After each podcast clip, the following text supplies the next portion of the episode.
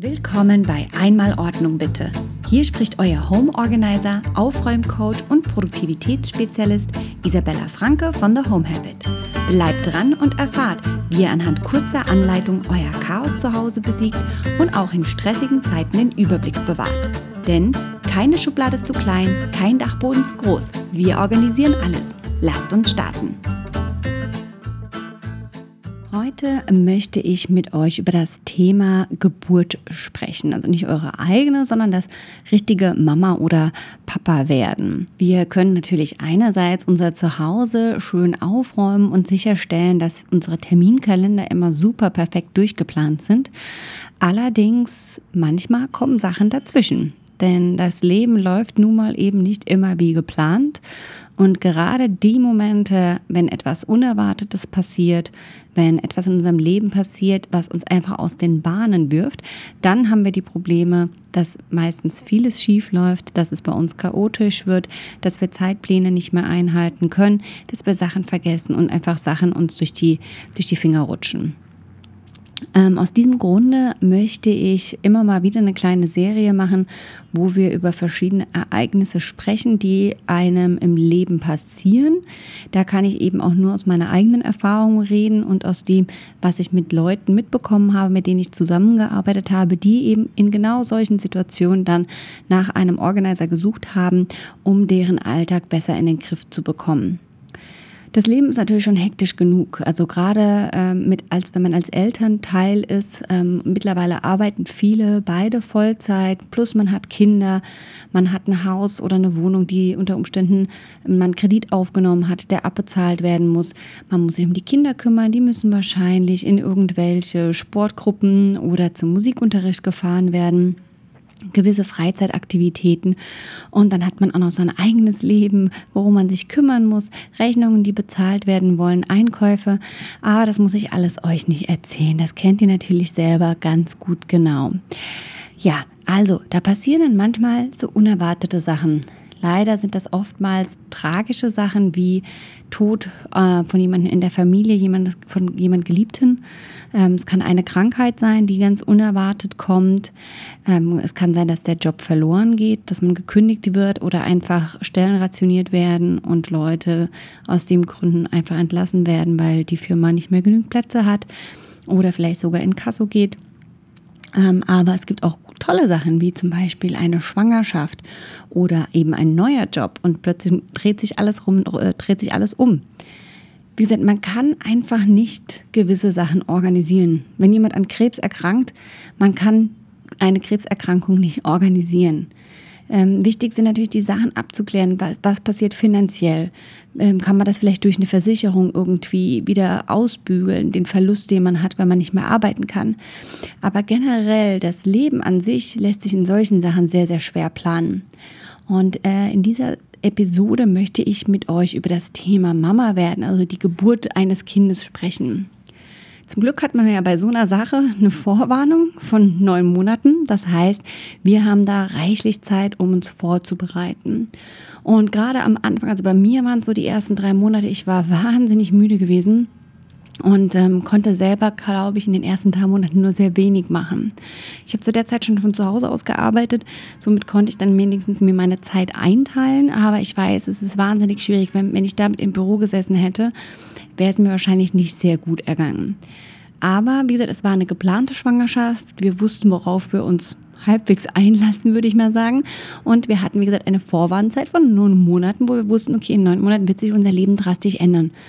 Gerade bei der Schwangerschaft kann man natürlich in diesen neun Monaten wahnsinnig toll die Zeit nutzen, um das Kinderzimmer herzurichten, um Klamotten einzukaufen, um sich um Windeln zu kümmern, um Geburtsvorbereitungskurse zu machen Vielleicht kann man sich auch schon mal erkundigen nach einer Hebamme oder einer Krankenschwester oder einem Art Babysitter oder Haushaltshilfe, die eben genau dann nach der Geburt, wenn das eintrifft, dann zu Hause mit unterstützen kann, je nachdem. Oder vielleicht ist es auch einfach die Mutter oder die Schwiegermutter.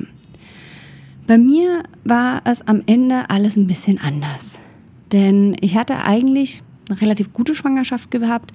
Es sah aus, als ob alles in Ordnung wäre. Als wären keine Auffälligkeiten gewesen, bis allerdings einen Monat davor.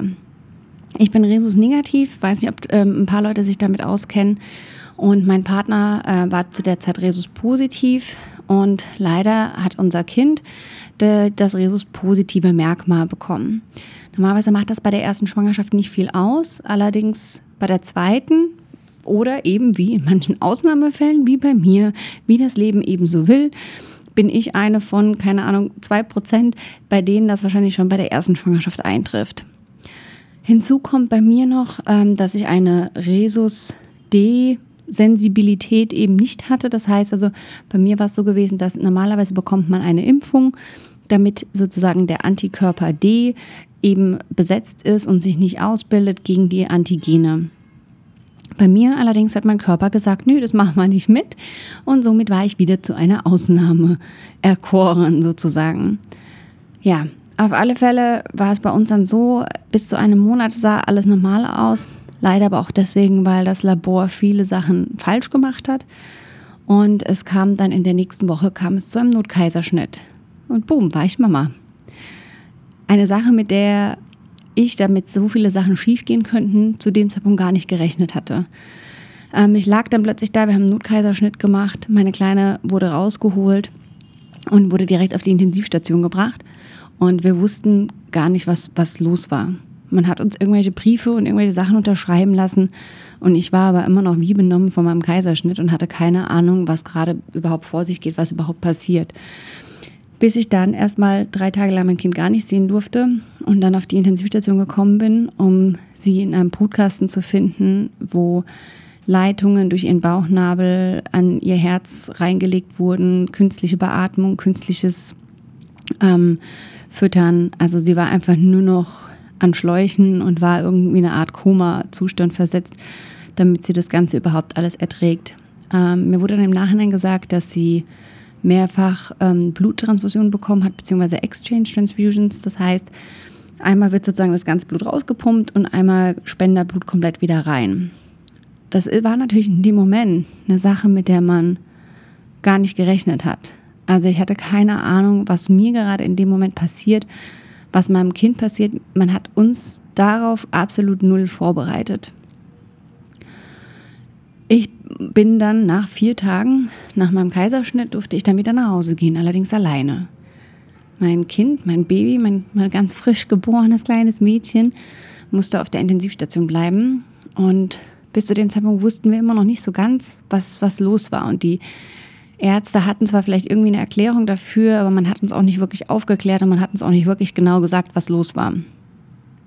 Also hieß es für uns erstmal irgendwie kühlen Kopf bewahren und nach Hause gehen. Und die Krankenschwester meinte nur, ja, machen Sie sich keine Sorgen, ähm, nehmen Sie sich die Zeit, erholen Sie von der OP, ruhen Sie sich aus, so der Stress kommt noch früh genug. Hat sie zwar auch mit Recht gehabt, aber natürlich ähm, in so einem Moment, wenn sein Kind auf der Intensivstation ist und in, in Lebensgefahr besteht, fällt es natürlich einem sehr, sehr schwer, sich dann dabei tatsächlich wirklich auszuruhen. Ich bin übrigens, ich bin kein Doktor, ich bin kein Mediziner. Also alles, was ich jetzt hier geschildert habe, sind Sachen, die ich einfach aus dieser Schwangerschaft mitgenommen habe. Ich werde auch noch in einem extra Episode einmal das Thema ähm, Rhesus-Negativ äh, oder eine Schwangerschaft als Rhesus-Negativer auch die Planung dessen, wenn man eine zweite hat oder eine dritte oder vierte, ähm, darauf nochmal eingehen. Aber wie gesagt, keine, keine Garantie dafür. Spricht da bitte mit eurem Arzt drüber. Ja, also war ich dann zu Hause gewesen und ähm, wir mussten drei Wochen lang, beziehungsweise vier Wochen lang, waren wir alleine weil so lange war meine Kleine auf der Intensivstation. Und zu dem Zeitpunkt war das Einzige, was wichtig war, war zu schlafen, zu essen und ins Krankenhaus zu fahren. Und bis sie dann endlich mal nach Hause kam. Und derjenige, der schon Mama ist, weiß natürlich, wie das dann die ersten paar Monate so ist. Das Kleine schreit alle paar Stunden, will gefüttert werden. An eine volle Nacht Schlaf ist an sich gar nicht zu denken. Und genau da trifft das dann für mich wiederum ein, dieses Thema organisieren. Wie organisiert man sich in solchen besonderen Stressmomenten? Natürlich ist es einfach so sagen, okay, einen kühlen Kopf bewahren und überlegen, was ist jetzt tatsächlich wichtig. Aber wenn wir uns mal überlegen in so einer Situation, was ist denn wirklich wichtig? Es ist wichtig, dass wir was Gesundes essen, dass wir genügend Ruhe haben bzw. Schlaf haben und dass wir den wichtigen Dingen nachkommen, wie es bei mir zum Beispiel war, dass ich regelmäßig ins Krankenhaus fahre Oder beziehungsweise dann mit ihr, als sie dann zu Hause war, wir mussten drei bis viermal die Woche zum Arzt fahren, ins Krankenhaus fahren, um Blut abzunehmen, um zu schauen, ob sie eine weitere Bluttransfusion braucht. Das heißt, meine Routine hat sich zu dem Zeitpunkt komplett geändert. Und da muss man dann einfach natürlich auch offen für sein, dass sich so eine Routine ändert und sich zu überlegen, was macht denn jetzt am meisten Sinn. Und wahrscheinlich habe ich nicht mehr jeden Tag Staub gesaugt oder Staubgewicht. Und ich habe auch nicht jeden Tag warm gekocht. Und da ist einfach das Wichtige, es gibt zwei Sachen. Einerseits Hilfe holen. Also wer kann euch wirklich in solchen Momenten helfen? Das kann die Familie sein, das kann sein, dass ihr vielleicht jemanden, eine Tante habt oder die Schwiegermutter oder die Mutter oder eine Freundin oder vielleicht sogar die Nachbarin. Oder vielleicht habt ihr in eurer Vorbereitungszeit von der Schwangerschaft euch schon mal ein paar Babysitter angeschaut, die ihr dann vielleicht danach irgendwie als Unterstützung haben könnt oder eine Art Haushaltshilfe, die euch dann dabei hilft, ähm, Essen zu machen oder Kleider zu, zu waschen. Ihr könnt wahrscheinlich an meiner Stimme hören, dass mir das ganze Thema noch ganz schön nahe geht. okay, ich muss mal ganz kurz durchatmen. Ja, ähm, also wie gesagt, das eine, was wirklich sehr, sehr wichtig ist, und da müssen wir Frauen uns, glaube ich, auch ein bisschen dessen bewusst werden, dass wir alle zwar gewisse super Mummies und super Helden auf der einen Seite sind, aber auch Batman kam nicht ohne Robin aus. Das heißt, wir, es ist okay, nach Hilfe zu fragen und wir sollten nach Hilfe fragen. Also wirklich egal, wer es ist, ob jemand aus der Familie ist, aus dem Bekanntenkreis oder Leute, die man dafür engagiert und dann dafür bezahlt. In so einen Momenten ist es wahnsinnig wichtig, ein gutes Supportsystem zu haben. Ähm, ich habe damals zu dem Zeitpunkt in Los Angeles gewohnt. Ähm, wir hatten wirklich keine Familie da. Ähm, wir hatten zwar sehr, sehr gute Freunde, auch einige, die uns dann mal geholfen haben und Essen vorbeigebracht haben zum Beispiel oder mit uns ins Krankenhaus gefahren sind, wenn der eine nicht konnte ähm, weil ich einfach damals noch kein Auto fahren durfte und einfach auch noch nicht konnte. Das heißt, wenn mein Partner zum Beispiel zu dem Zeitpunkt keine Zeit hatte, ist äh, eine Freundin mit mir dorthin gefahren, weil das auch jedes Mal eine Dreiviertelstunde, Stunde Autofahrt war, weil wir nämlich hinten im Valley gewohnt haben und das Krankenhaus war in West Hollywood gewesen.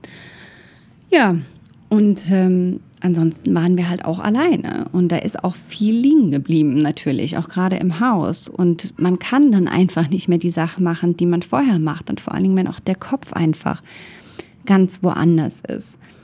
Aber wie gesagt, was wichtig ist, sind die drei Sachen. Ihr müsst was Gesundes, ihr müsst was Gescheites essen, die Ruhe und die Zeit, die ihr habt, wirklich benutzt sie, um euch körperlich auszuruhen, um euch nochmal zu stärken für die Zeit, die da kommt. Das kann bei einer normalen Schwangerschaft sein, kurz bevor eben dass die tatsächliche Geburt losgeht oder eben wie bei mir es in dem Fall war, diese drei, vier Wochen, wo ich alleine ohne Kind dann noch zu Hause war, die wirklich zu nutzen, um mich auszuruhen und vorzubereiten auf das, was kommt. Ansonsten habe ich zum Beispiel so gemacht, dass mit einer Nachbarin, die bei mir, bei uns im, in diesem Apartment Building gewohnt hat, ähm, die habe ich gefragt, jedes Mal, wenn sie zum Beispiel was zum Mittag kocht, wenn sie zu Hause sein sollte, soll sie mir doch Bescheid sagen. Und sie hat mir dann Mittagessen vorbeigebracht. Das musste ich dann entweder haben wir zusammen gegessen, wenn ich gerade zu dem Zeitpunkt kein, kein, mich nicht ausgeruht habe oder Mittagsschlaf gemacht habe und habe dann die Sachen ansonsten später warm gemacht und dann später gegessen. Aber so hatte ich halt eine vollwertige Mahlzeit, musste nicht für mich komplett alleine kochen. Und ähm, es war immer was Gesundes. Und vor Dingen gerade so, in, wenn ich mich zurückerinnere, gerade so die erste Zeit oder die ersten paar Monate, habe ich oft dazu geneigt, irgendwelche Fertigsachen zu machen oder zu kaufen, weil es einfacher war, weil es leichter ging, weil es schneller ging. Und unser Körper braucht einfach in dem Zeitpunkt A zum Heilen, gerade nach einer Geburt oder nach einem Kaiserschnitt. Plus die meisten davon uns sind noch dann äh, Breastfeeding, also wir sind am Stillen. Unser Körper produziert Milch, der braucht einfach Nährstoffe und unsere Nerven brauchen vor allen Dingen gutes Material, damit wir da einfach belastungsfähig sind. Und wie gesagt, mit meiner Nachbarin habe ich es dann so gemacht, dass wir das Essen Sie hat mir Essen vorbeigebracht und als Gegenleistung habe ich dafür für sie Wäsche gewaschen. Weil wir eine eigene Waschmaschine in unserem Apartment hatten, sie nicht. Das heißt, sie musste immer in so eine öffentlichen Laundry-Waschautomaten-Läden gehen. Und dafür habe ich ihr dann die Wäsche gewaschen. Ja. Und ansonsten war mein einziger Kalender, mein Bestand darin, zu schauen, wann ich zu den Ärzten fahre. Was halt auch helfen kann, ist, wenn man sich einen Speiseplan macht. Also statt dass man sich wirklich überlegt, okay, was mache ich heute, was koche ich morgen, dass man da einfach schaut, okay, was kann ich machen, was kann ich schon mal vorbereiten. Auch da ist dieses ganze Thema Meal Prep sehr, sehr wichtig. Da werde ich auch nochmal noch drauf eingehen in einer späteren Episode. Und dass man dann einmal einkauft, vielleicht schon für drei, vier Tage und schon ganz genau weiß, was machen wir zum Frühstück, zum Mittag, zum Abendessen. Das kann sehr, sehr gut helfen, dass man da einfach nicht groß nachdenken muss. Weil wie oft ist es mir schon passiert, dass ich früher am Kühlschrank stand, der war zwar komplett voll, aber ich habe trotzdem keine Ahnung gehabt, was ich zum Essen machen soll. Ja, ich werde auch in der nächsten Episode auf das Thema Kalender eingehen und Planer. Ja, ich hoffe, diejenigen von euch, ihr habt eine halbwegs schöne Geburt gehabt, ohne Probleme und ohne Komplikationen. Aber auch da, ähm, bei den meisten ist es leider eben nicht so der Fall. Ich würde mich freuen, auch von euch eure Stories zu hören, wie es euch gerade so in den ersten paar Wochen nach der Geburt ergangen ist. Was ist bei euch denn so liegen geblieben? Ähm, habt ihr zum Beispiel keine Wäsche mehr gewaschen oder habt ihr euch Hilfe geholt? was waren für euch so die größten Herausforderungen? Weil ich glaube, über die Seiten der Geburt wird einfach viel zu wenig gesprochen. Es wird immer nur darüber berichtet, wie toll es ist, Mama zu sein und sein, mein eigenes Baby ist immer das Beste und das Tollste. Aber was wir emotional durchmachen oder teilweise auch viele, Leute, viele Frauen, die danach Depressionen bekommen und einfach sich überfordert fühlen und auch wenn es das erste Kind zum Beispiel ist, man gar nicht weiß, wie man mit diesem kleinen zerbrechlichen Ding umgehen soll. Also teilt doch da einfach gerne eure Erfahrungen, weil ich glaube, es ist einfach wichtig, darüber offen zu reden, weil wir damit so ein bisschen unser Ideal einfach so ein bisschen runterlassen können und nicht mehr die mega Herausforderungen an uns selber stellen. Weil das, das es einfach nicht. Ja, bei mir sah es zu dem Zeitpunkt auch sehr chaotisch aus. ja, geht doch gerne auf die Facebook-Gruppe facebook.com slash groups slash einmal Ordnung bitte und teilt doch mal gerne mit euch, wie es euch nach der Geburt ergangen ist, eures ersten oder zweiten oder dritten Kindes. Ich bin sehr gespannt. Und in der nächsten Episode geht es dann weiter mit dem Thema Kalender und Planer. Ich hoffe, es waren ein paar hilfreiche Tipps für euch dabei. Ich würde mich freuen, euch persönlich kennenzulernen. Also sagt doch mal Hallo in der Aufräumgruppe auf Facebook. Diese findet ihr unter facebook.com slash groups slash einmal bitte. Außerdem findet ihr mich auf Instagram unter The Home Habit. Oder schaut doch mal auf dem Blog auf meiner Website thehomehabit.berlin vorbei. Dort findet ihr weitere Inspirationen rund ums Thema Ordnung und Routinen. Viel Spaß euch beim Aufräumen!